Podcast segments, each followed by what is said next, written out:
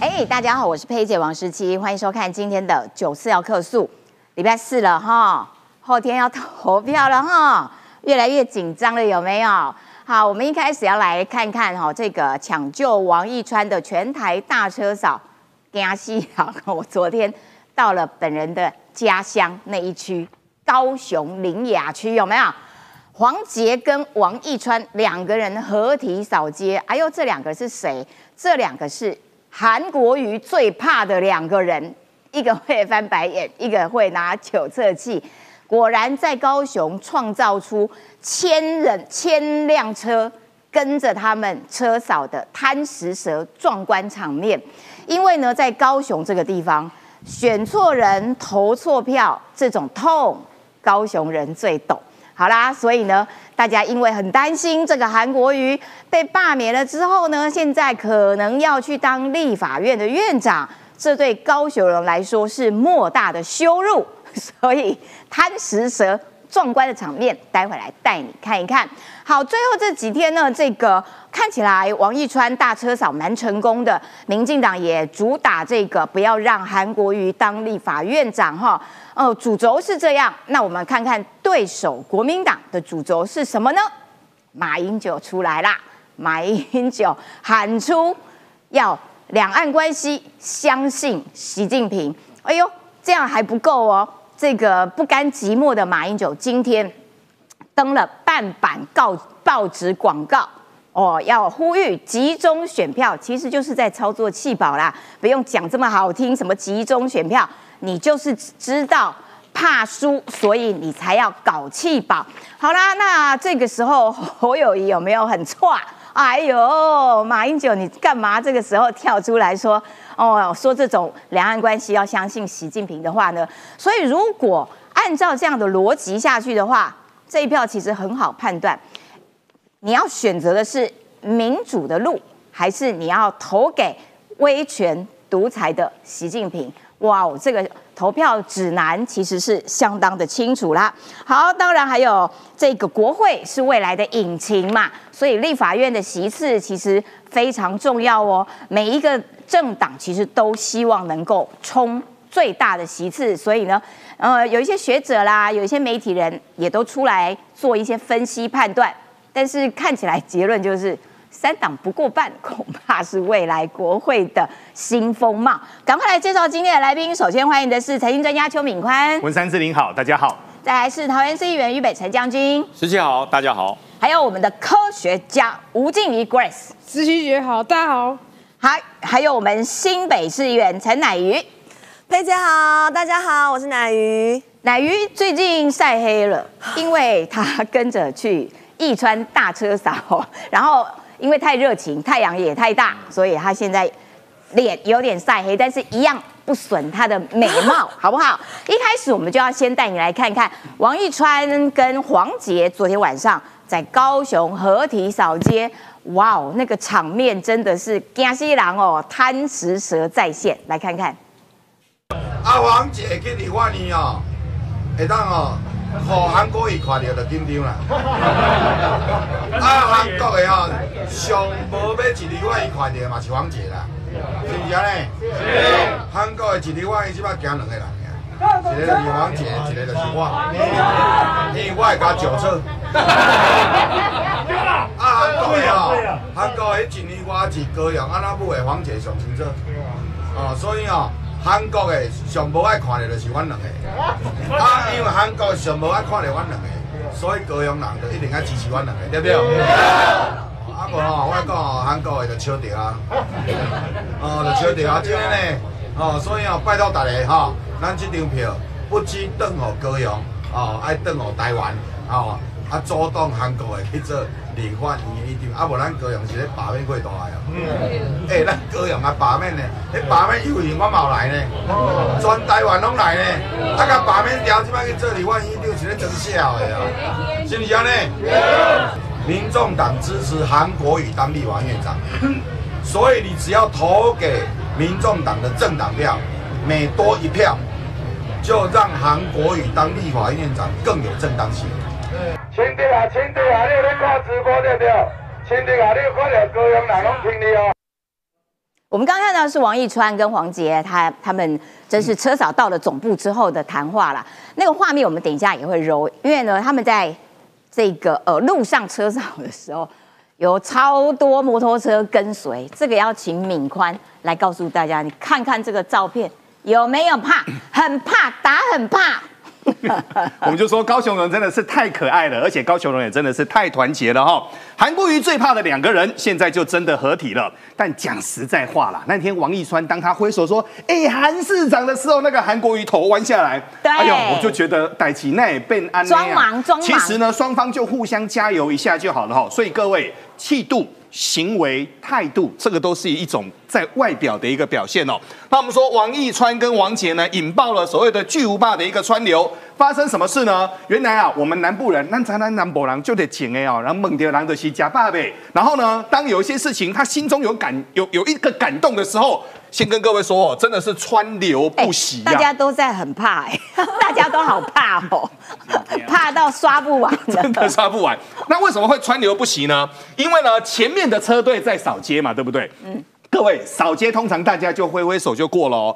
想不到这个往后的整个车队呢，绵延跨过了五个红绿灯。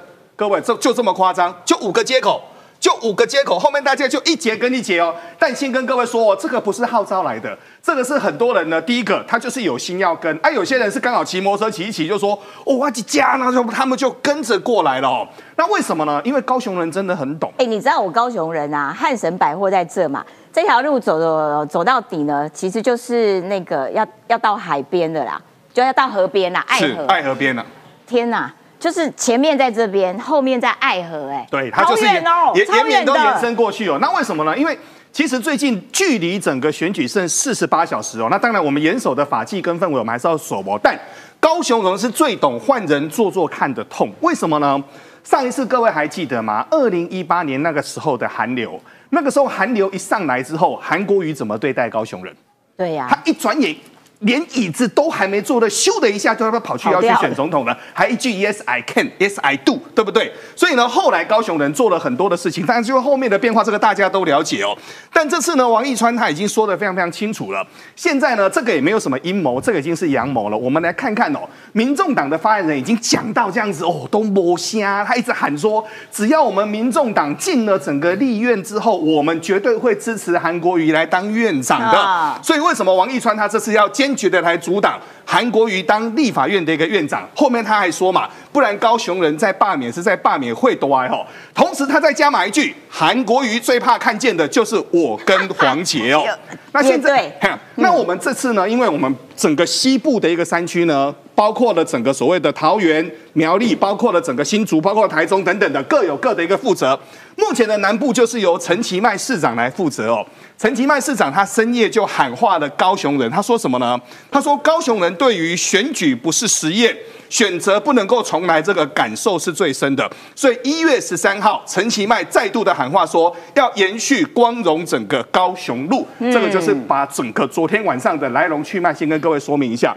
但王义川哦真的很辛苦，今天一大早他就已经出现在屏东了。然后屏东各位都知道很狭长嘛，他们早餐吃完就沿路要扫扫扫扫过去哦。然后到了整个下午中呢，就要开始北转了。北转过来呢，包括了宜花东，会在未来的三十六个小时一次把它给走完。他先扫东部，嗯，对，他就是要绕过去，因为目前的行程是到明天晚上的一个三点哦。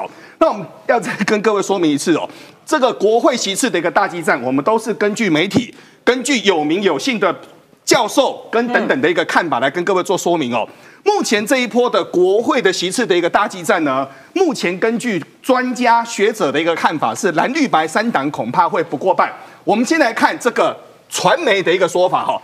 这个传媒的一个说法，黄伟汉最近呢，他就说，哇，这次真的很紧张。那因为我们有到各处去跑哦，各处去跑，特别是在最后的这一个礼拜，真的是风起云涌。为什么风起云涌呢？又有所谓的警报的一个事件，后面又有马英九总统出来的一个说话哦。嗯。但目前呢，第一个国会三党不过半，根据传媒的一个说法，他们说这个叫板上钉钉。那什么叫板上钉钉呢？板上钉钉，其实这个有两个意思，一个就是。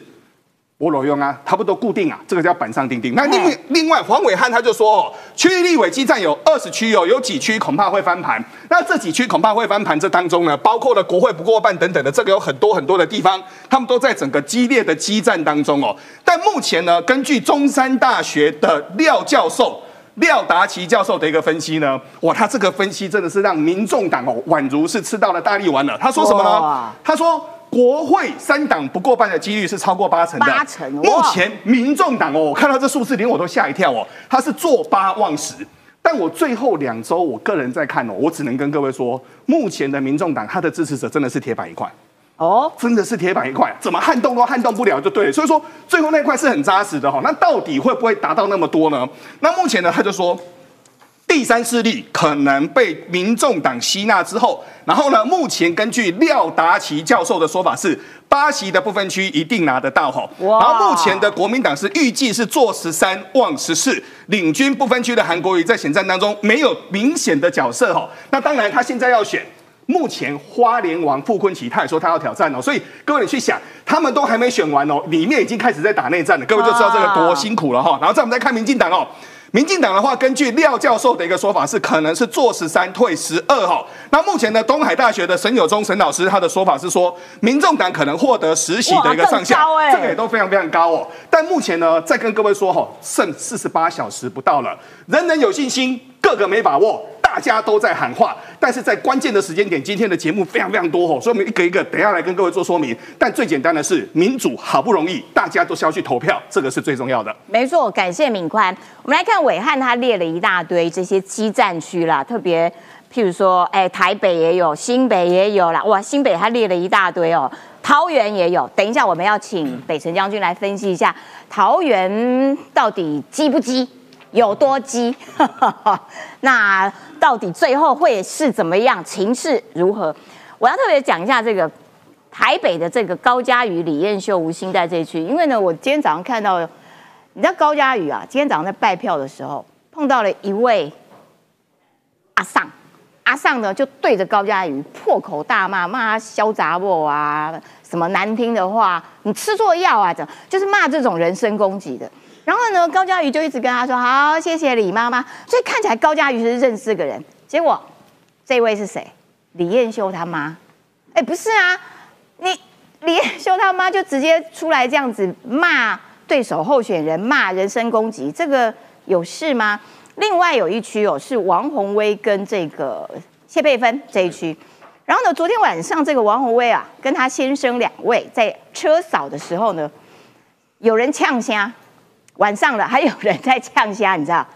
结果你知道王宏威的先生啊，就直接对呛虾那个人比双中指，哎，哎，你这什么什么东西呀？不支持你不行哦，还要被你这样子双中指羞辱。然后结果被这个呛的人当然也很不高兴，就持续呛虾，持续呛虾的时候，王宏威说什么？你知道吗？镜头转过去，过来拍拍，哎，不行不行，呛虾啊！王宏威不能跟你呛下，不能不支持你啊！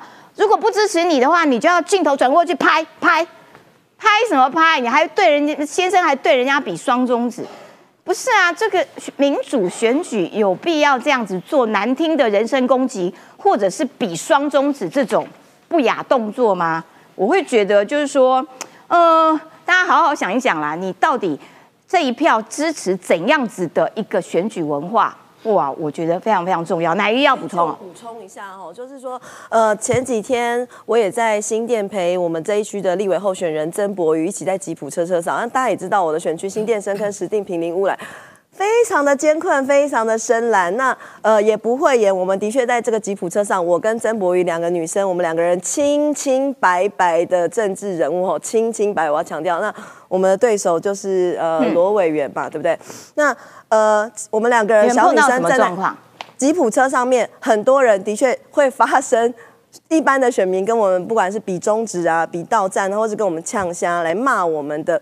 那呃我们车上刚好有一位。来自香港的外国媒体的记者，他说他觉得很感动，这就是我们民主自由的国家，因为我们现在还有选票，我们现在还有言论自由，我们现民主就是可以包圆包包容多元的声音，所以我们看到对我们呛下的民众，我们也是跟他说谢谢，但我们是清清白白的这个候选人哈，清清白白的曾博也拜托大家一起多多来支持，守护台湾的民主跟自由，是可以容纳不同的意见，但是真的有必要要到底有什么样很深的仇恨？我的新我的选区新店，我们这边有军人监狱，以前白色政恐怖的政治犯关在这里，我们这安坑有这个安坑刑场，政治受难者在那边被 biang bang 的，所以我们这边如果有人说他恨国民党，那可能没办法，他是杀，搞不好是他的杀父仇人，我也没办法。但是呢，如果说恨民进党的话，那到底是要恨什么的？我们是 有杀了我谁吗？我想啦，就是说投票这件事情，本来候选人嘛，你有的会喜欢，有的会不喜欢，但是你。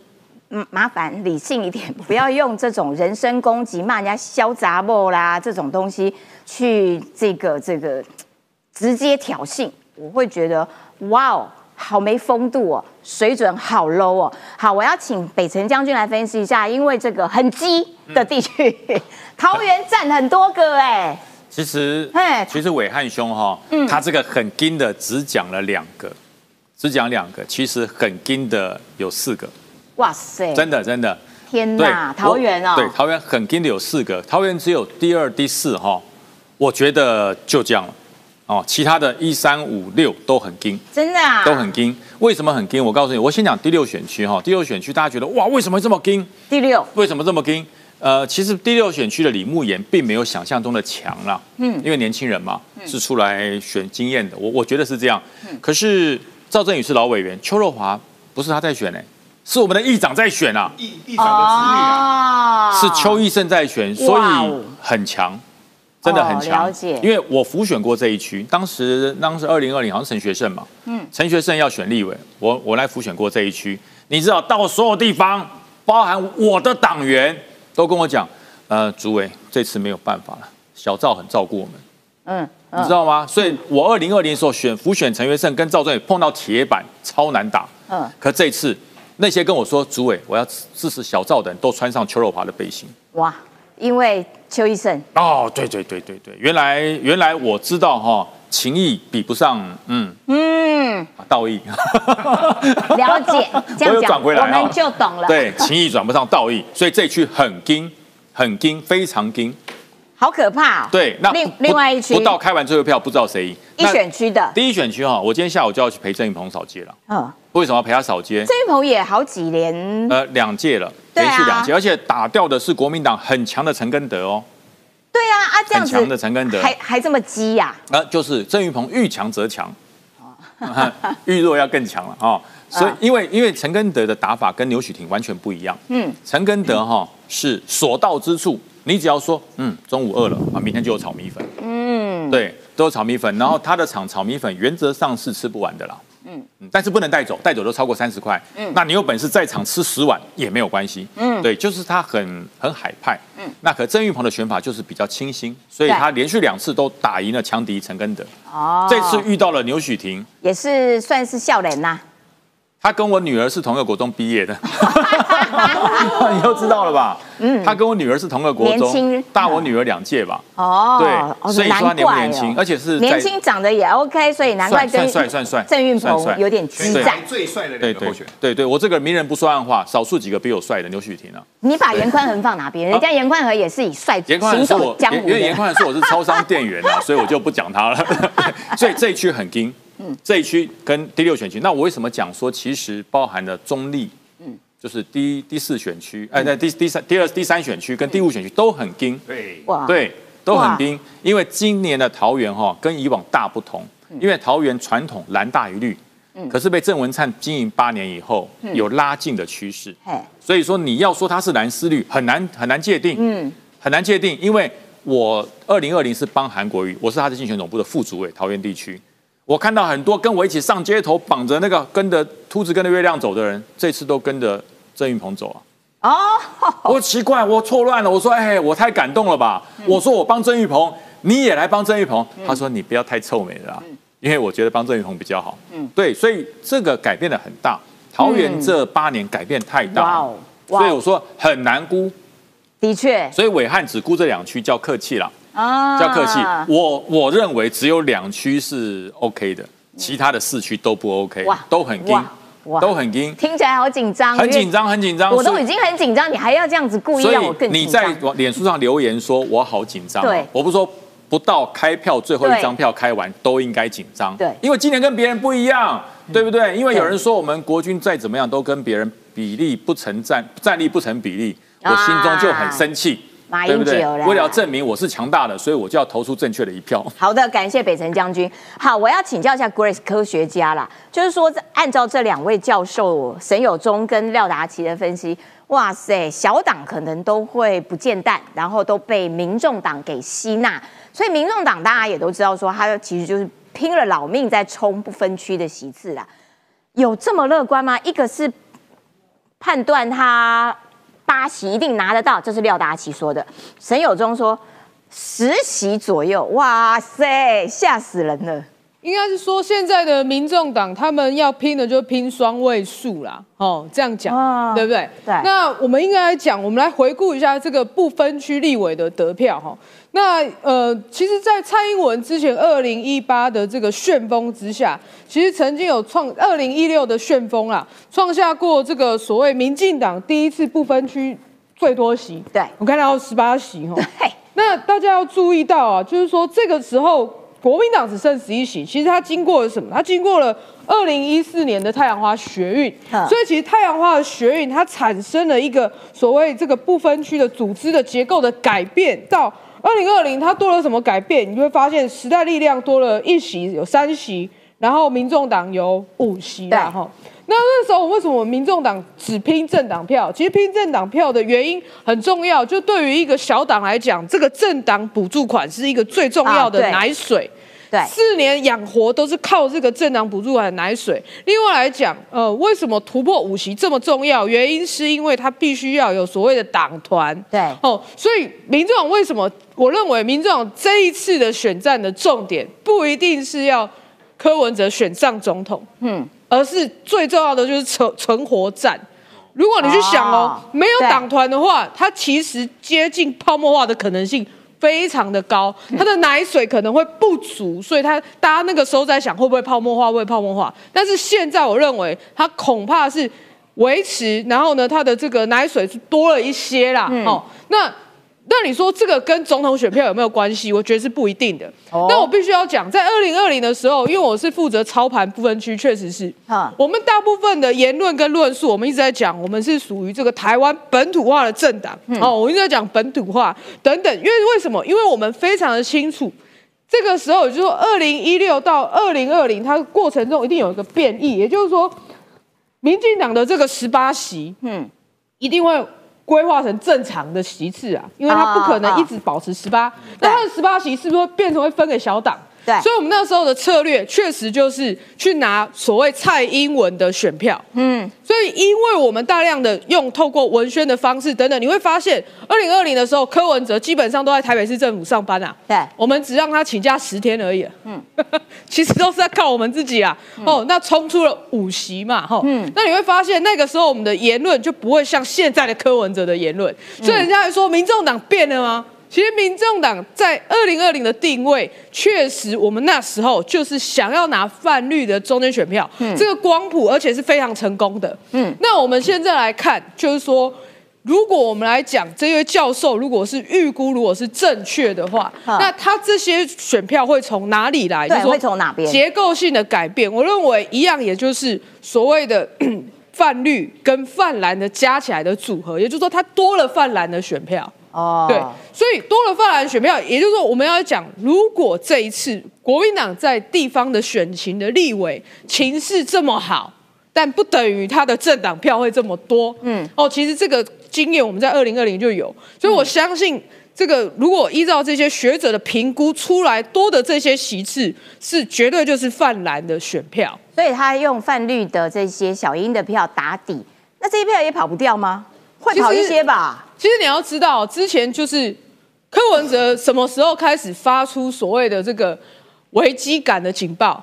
你要知道，就是他突然间蓝白分裂之后，他突然间说他认同蔡英文路线，对他要走蔡英文路线，他开始 他走蔡英文路线，然后再来他的能能源政策，嗯他就像 Kobe Cat 一样啊，复制贴上。对然后呢，甚至在这个你会发现他的这个政策发表会啊，基本上他的言论跟蔡英文的言论是没什么差别的啦。嗯，甚至到他最近还特别讲说关于健保，他说健保说六十五岁以上吼，这个健保免给付啊。其实这些跟蔡英文去年的政策也是一样的啊。所以你要知道他到底在干嘛，他就是想要媚蓝也媚绿嘛。嗯，所以这就是他的策略。所以当大家在讨论不分区的选票，另外我们来讲哦，所谓王义川效应，我认为就是说。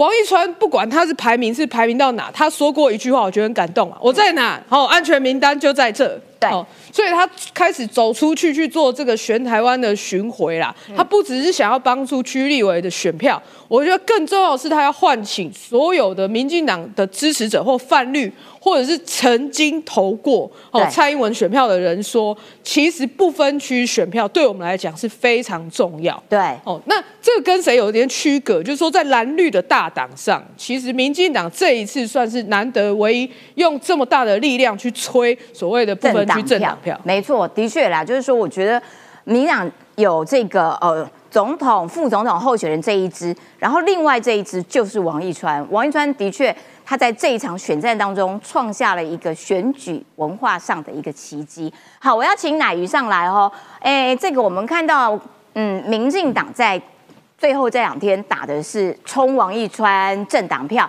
然后呢，呃，这个呃，因为韩国瑜可能会国民党会推他当选立法院的院长，膝盖院长，然后这个呃民众党可能也会支持他，所以你不管政党票投蓝或者是投白，其实其实都一样，你造成的结果就是韩国瑜会坐在那个议长的位置上面啦。好，那国民党在这两天他们的主轴打的是什么呢？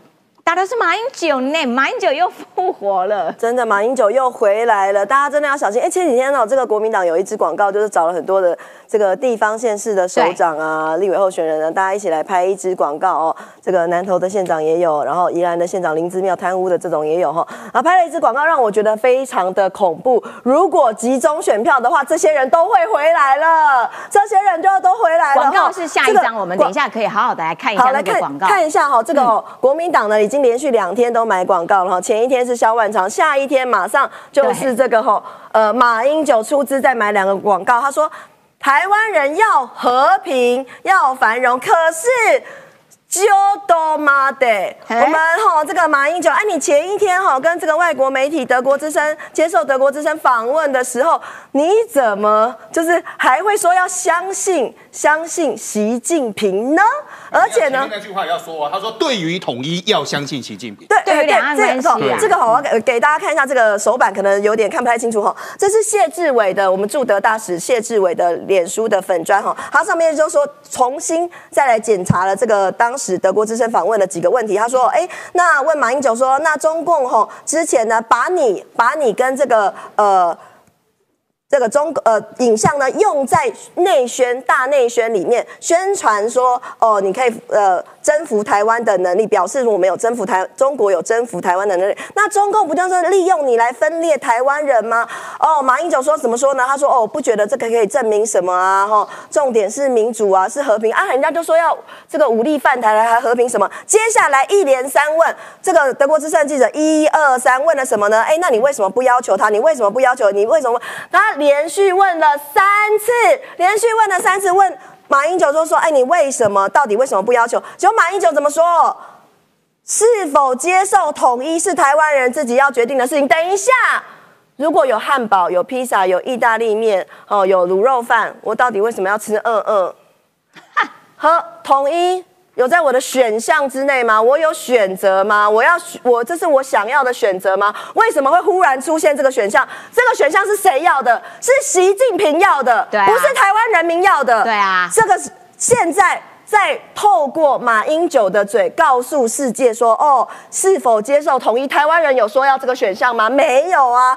不管怎么样，这个德国之声的记者怎么问他，他说，哦，呃，他们可能永远没有办法接受，呃，不要武力犯台。德国之声的人一直问他，一直问他，问了三次哦，为什么不跟北京要求说，哈，不要用武力，不要使用武力？这个问题明明就很简单呐，为什么不要求呢？问了三次，马英九最后说。他们不会放弃使用武力，他们都不会放弃使用武力，你还跟他们说我们要相信习近平，那相信哪一招？对，相信几点的啦，哈。所以呢，你看，呃，德国之声的记者一直问他说啊，习近平是台湾可以合作的人吗？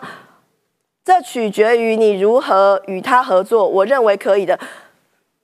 每六十秒过去，就过了一分钟，马英九的时间。跟六十秒一分钟有奖跟没有奖一样哈，国民党的总统候选人侯友谊就说啊，这个是马英九的这个个人的想法啦，那跟我们有一些不一样哈，哎，在我任内不会触及统一的问题，但是这个马英九的心态非常的明显嘛，大家有没有看过历史？吴三桂知道吗？嗯，认识吗？这就是很明显的吴三桂心态啊！我觉得中国的买办呢，这个德国的记者啊，因为他一直追问马英九，应该是这个记者也惊呆了，这记者没有想到说，哇塞，你们台湾的前总统竟然会讲这样的答案，所以我就一直问，一一直要确认，真的吗？这是真的吗？哇！之前有一个 YouTuber 好丢人哦，乐乐法力也有来上过我们九四幺克数的节目。我本人是乐乐法力的粉丝，嗨，乐乐法力，如果你在线上的话，Anyway，这个乐乐法力他之前拍了一个影片，他觉得不可思议，太离谱了，怎么会？这个世界上，这个世界上，这个地球上面呢？面对中国的压迫，面对中国的文攻武赫，到底为什么全世界都看得这么清楚？美国、德国、日本，大家都看得非常清楚，但是台湾。为什么台湾会有亲中的政党？为什么还有这么多的支持者支持这个亲中的政党？我们回到这个报纸广告，是回到这个集中操作气保。为什么要操作气保？为什么这个时候要操作气保？急了，为什么要集中宣抛？哦，不对，我讲错了，他们是集中买广告，集资买广告。哈，为什么呢？这个时候要操作，担心气保的效应会发酵。为什么呢？因为连蓝营的小鸡都不想要跟侯友谊同台啊。他们找谁拍广告？找谁帮他们站台？找那个人？找这个人？这个人？吼，他是一个有经验、有冲劲的。对，而且这个呢，我们竟然还有蓝白河示范区，哎，这是什么示范区啊？真的是非常夸张。大家要想清楚一件事情，有效如果说到底气保有效吗？呃，我觉得，当然现在碍于这个法规的问题，我们不能谈太多气保的问题啦。但是呢，表示这一件事情是正在发生。这一件事情是正在发酵，代代表他们在现在真的很急、很急、急、很急到需要集资来买广告的这个程度。张耀康就说：“啊，投我就投科啊。”然后。柯文哲也很高兴，这样太太好了，那就直接投我就好了。然后赵康是觉得那就投侯啊，我觉得侯友谊真的是一个 dreamer 啦。前几天他在这个呃台中的造势大会上面哈，还这个做梦来宣誓哈，这个假装他在这个宣誓就职。但是这件事情我也要跟大家提醒哦，我们现在选的是总统，总统应该是要服膺于民意。不是为了他自己一个人的总统大梦。今天他那边假装宣誓就职，已经完全忘记人民了。如果人民一票一票投给你当总统的话，那是人民对你的托付，不是你为了你自己的总统大位，不是你为了你自己的总统的梦。所以我觉得那天看到那个画面，我真的是非常。非常可笑、荒唐，而且是比那个二零零四年连战哈连战他们夫妻趴在地上五体五体投还更夸张。至少连战他们夫妻是亲吻土地，表示他他演一场秀，他爱台湾。虽然过去十几年来他都没有没有亲吻土地，他这个时候要选举了才亲吻土地，但是。他演的是什么？他作秀演的是他宣誓就职，哎，他登基耶，他演他登基耶，太夸张了。所以我可以看到这些呃这些蓝营的人士，真的要想清楚，请畏惧民意，民众的选票代表的是民意的反噬。来，这一封信呢，这两天在这个呃网络上面流传的蛮广的，这是一个在日本的台湾人，他搭飞机回来了。这一篇为什么会流传的这么的广？是因为他很平实的写，可是还蛮触动人心的。这个也要请乃瑜跟大家来说明。呃，我我觉得我跟他感动的点一样，他他讲了这些故事哦，刚好我在采访新闻，在担任记者新闻工作的时候，都全程参与了。这个粉砖呢，叫做旅日台台人人笔记本哦。那他说他当时刚到日本的时候，对政治毫无兴趣，可能很多一般的年轻人大部分都是这样。对对，讲到政治，我妈妈跟我说哈，不要碰政治啊，你咋不软哈，卖碰卖擦劲敌啦哈，女孩子家不要不要这个。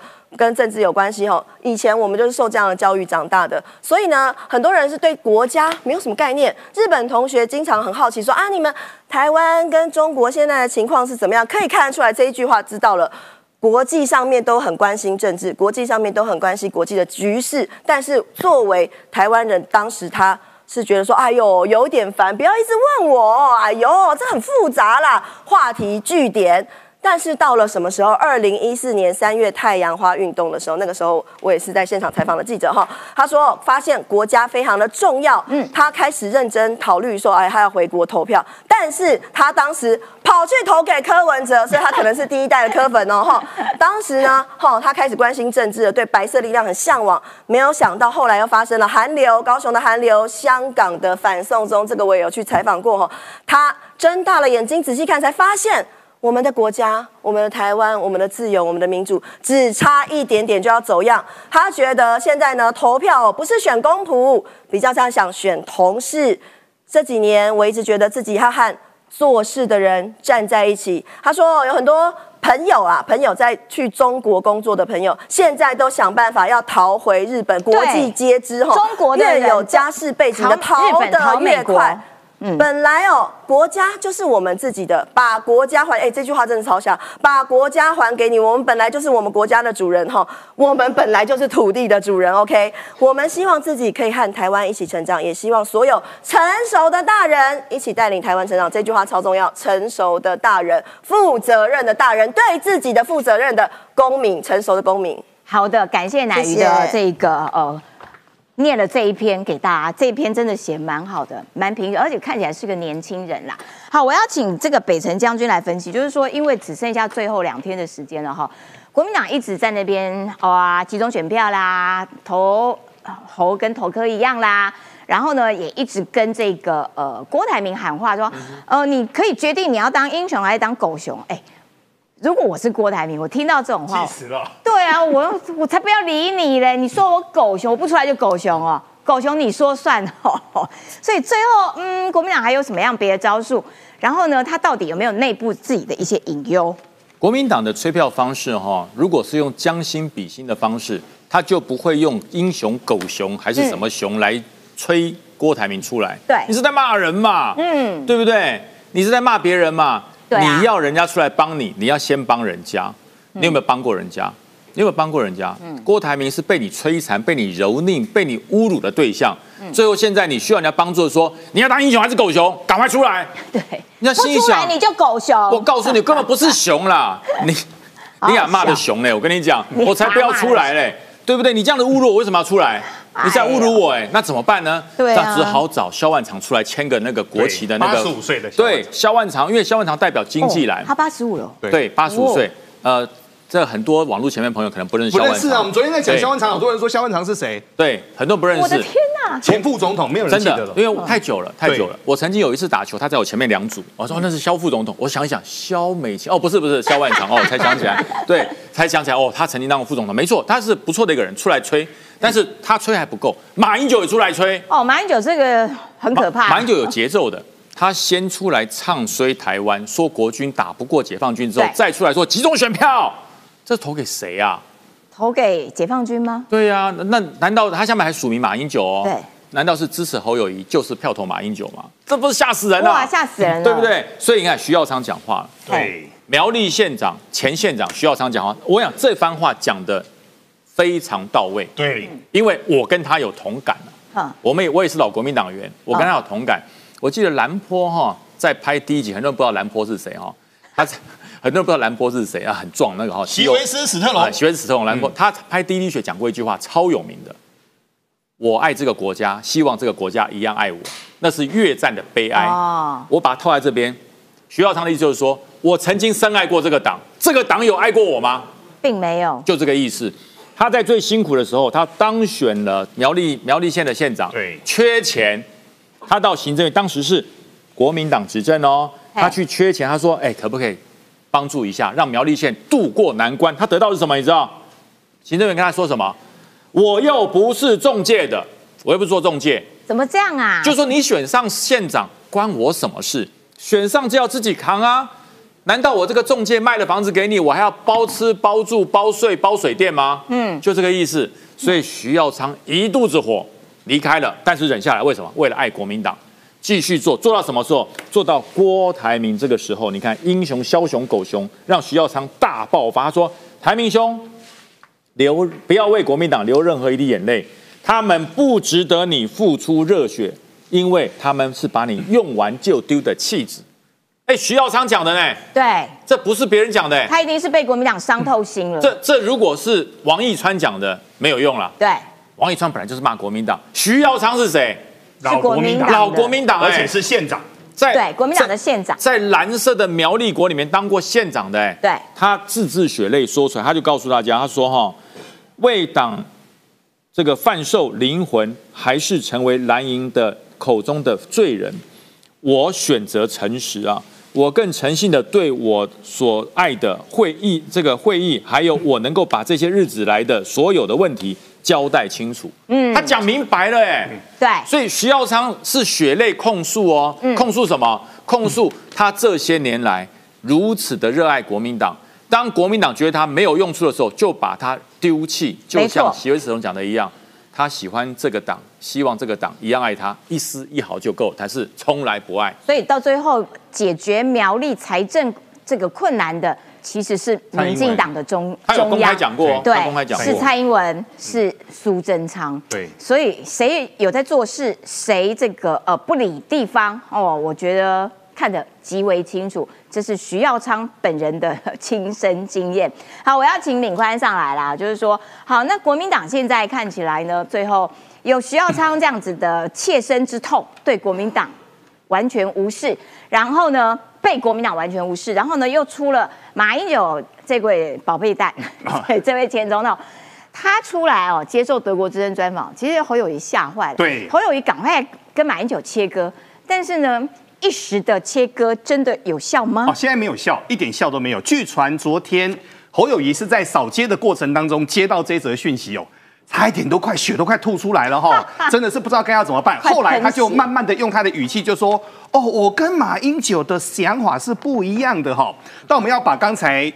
北辰将军的那段历史先跟各位说明一下好。苗立国过去以来啊，他的徐耀昌之前的县长叫刘正宏，对刘正宏因为过度的使用政府啊、呃使用地方政府的预算，把钱全部用完了。对所以徐耀昌的特别预算钱不够。特别预算钱不够之后呢，除了造桥铺路、老人的照顾，完全都没有钱去找国民党的中央要。你是蓝营，我是蓝营，我们是兄弟。正常来说，我们是联盟。结果呢，蓝营的政府对他是不知不睬，他就说：你们没有钱是你们家的事，之前钱已经拨了，你把钱都用掉了，怎么可以来怪我们呢？嗯，后面各位钱谁给的？后面他去找蔡英文总统，蔡英文总统说。不论我们两个人是蓝是绿，我们就算是在对立的政党，但这笔钱是给需要帮助的老人家跟小孩，所以后面蔡英文把这笔钱给拨下去，各位，这个叫一个有担当的一个政府哦。好，再来谈论到所谓的一个国民党哦，国民党最近这两个礼拜来给我的感觉叫做廉颇老矣。哦，为什么？什么叫做廉颇老矣呢？他们现在就一直在买报纸的一个广告哦，可是他不知道哦，现在报纸的一个广告可以触及到的人，搞不好没有俞北辰将军他晚上的一篇直播。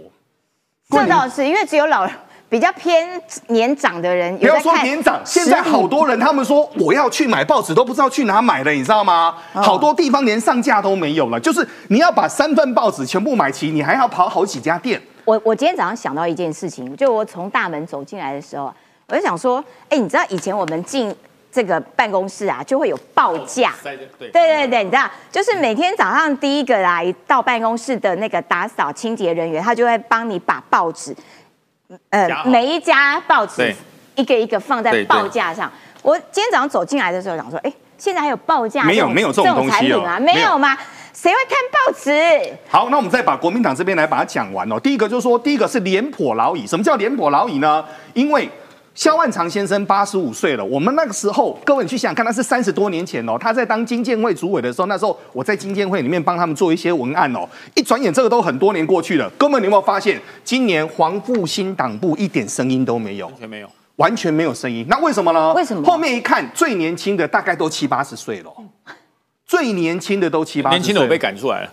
对对对了，这边有一个被赶走了，因为北将军被赶走了，所以他们就所以简单的说哈，他们目前对于整个国民党来说就是了无新意，了无新意就在惨的，没有想到后面又遇到了马英九前总统，这个时间点突然间说在两岸关系上面要相信习近平，所有的人是混斗仔的啊，哎，可是人家也是有弄这个。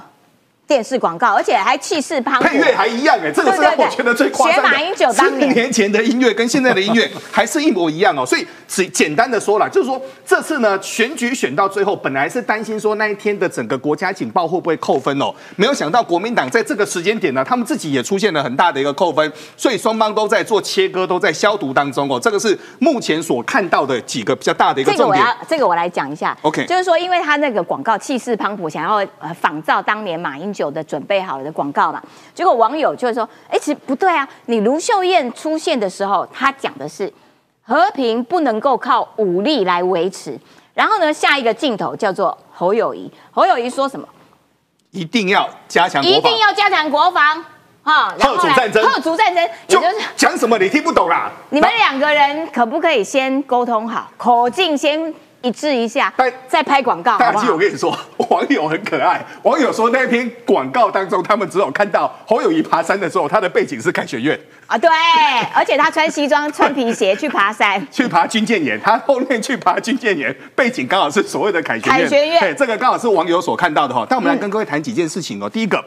其实，在二零零哦，二零零八年到二零一六年哦，马英九总统在上任的时候呢，那时候台湾基本上根基全部都被搬到中国大陆去了。嗯，因为对我来说，那个是一个很深刻的一个印象哦。我个人跟各位说明一下哦，那个时候我个人还在法人机构上班，那个时候台股哦四五千点、五六千点、七八千点，成交量惨的时候两三百亿。嗯，各位不夸张哦，跟现在的年轻人说成交量两三百亿，我先跟各位说两三百亿是什么意思哦。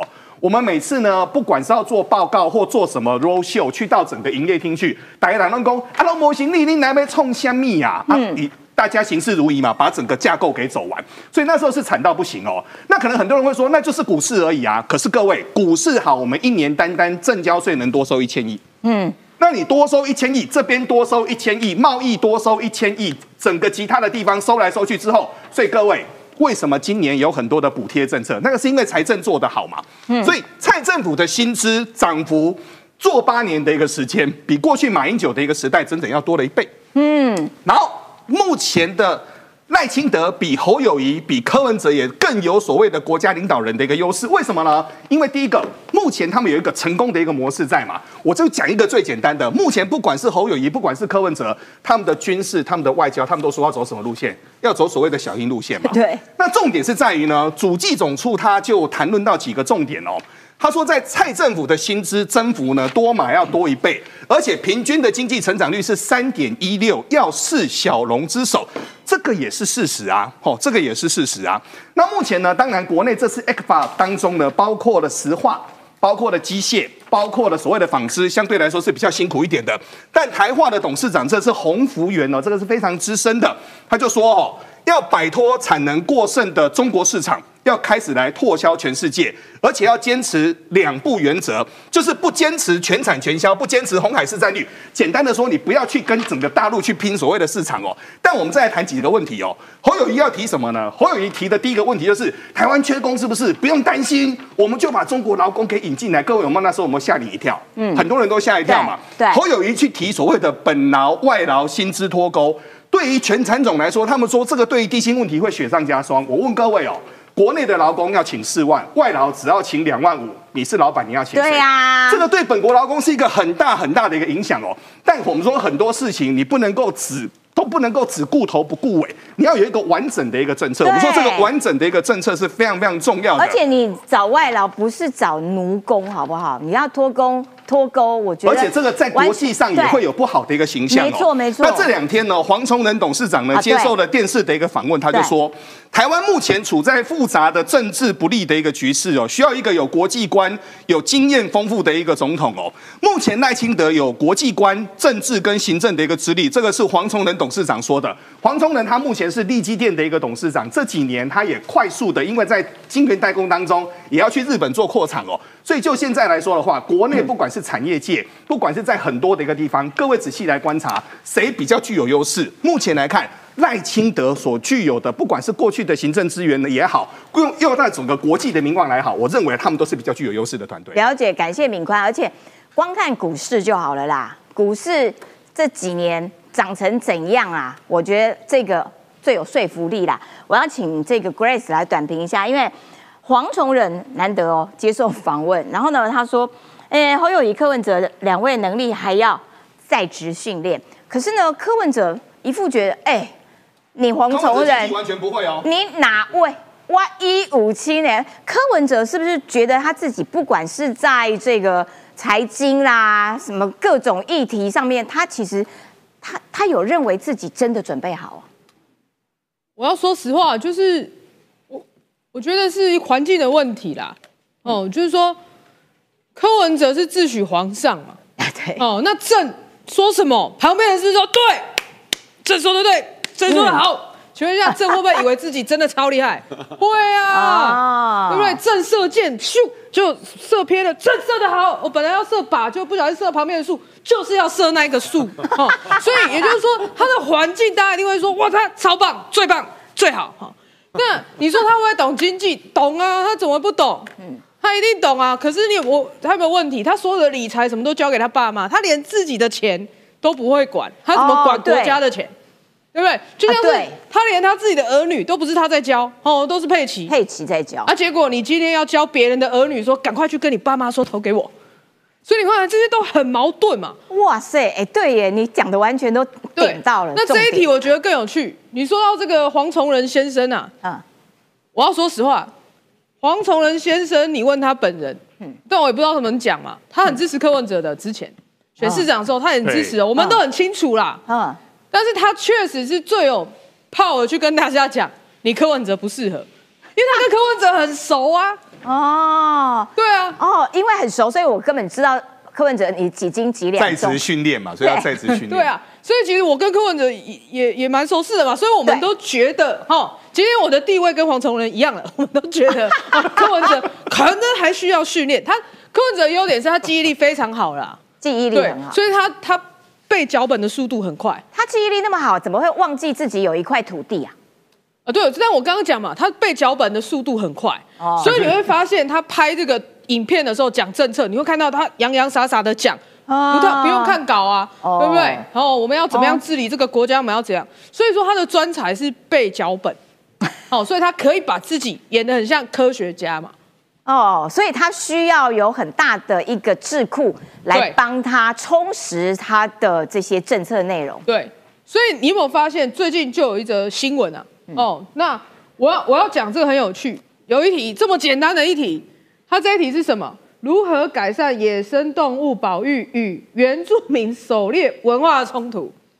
哦，这一题不难嘛，我觉得这一题没有太难、嗯哦。比如说我们要呃尊重环境，也尊重原住民，也尊重什么？好，你知道他的回答是什么？他回答是他的回答是这个。哦，他的回答对原住民教育宣导。哦，对他宣导哈，这这个为什么没有错。好，对但他写什么？引导其改变宗教祭典方式，还有狩猎方式。哦，所以他要改变整个原住民的文化 习惯、还有你的宗宗教祭典方式，难道你要把原住民都纳入你的耶稣会吗？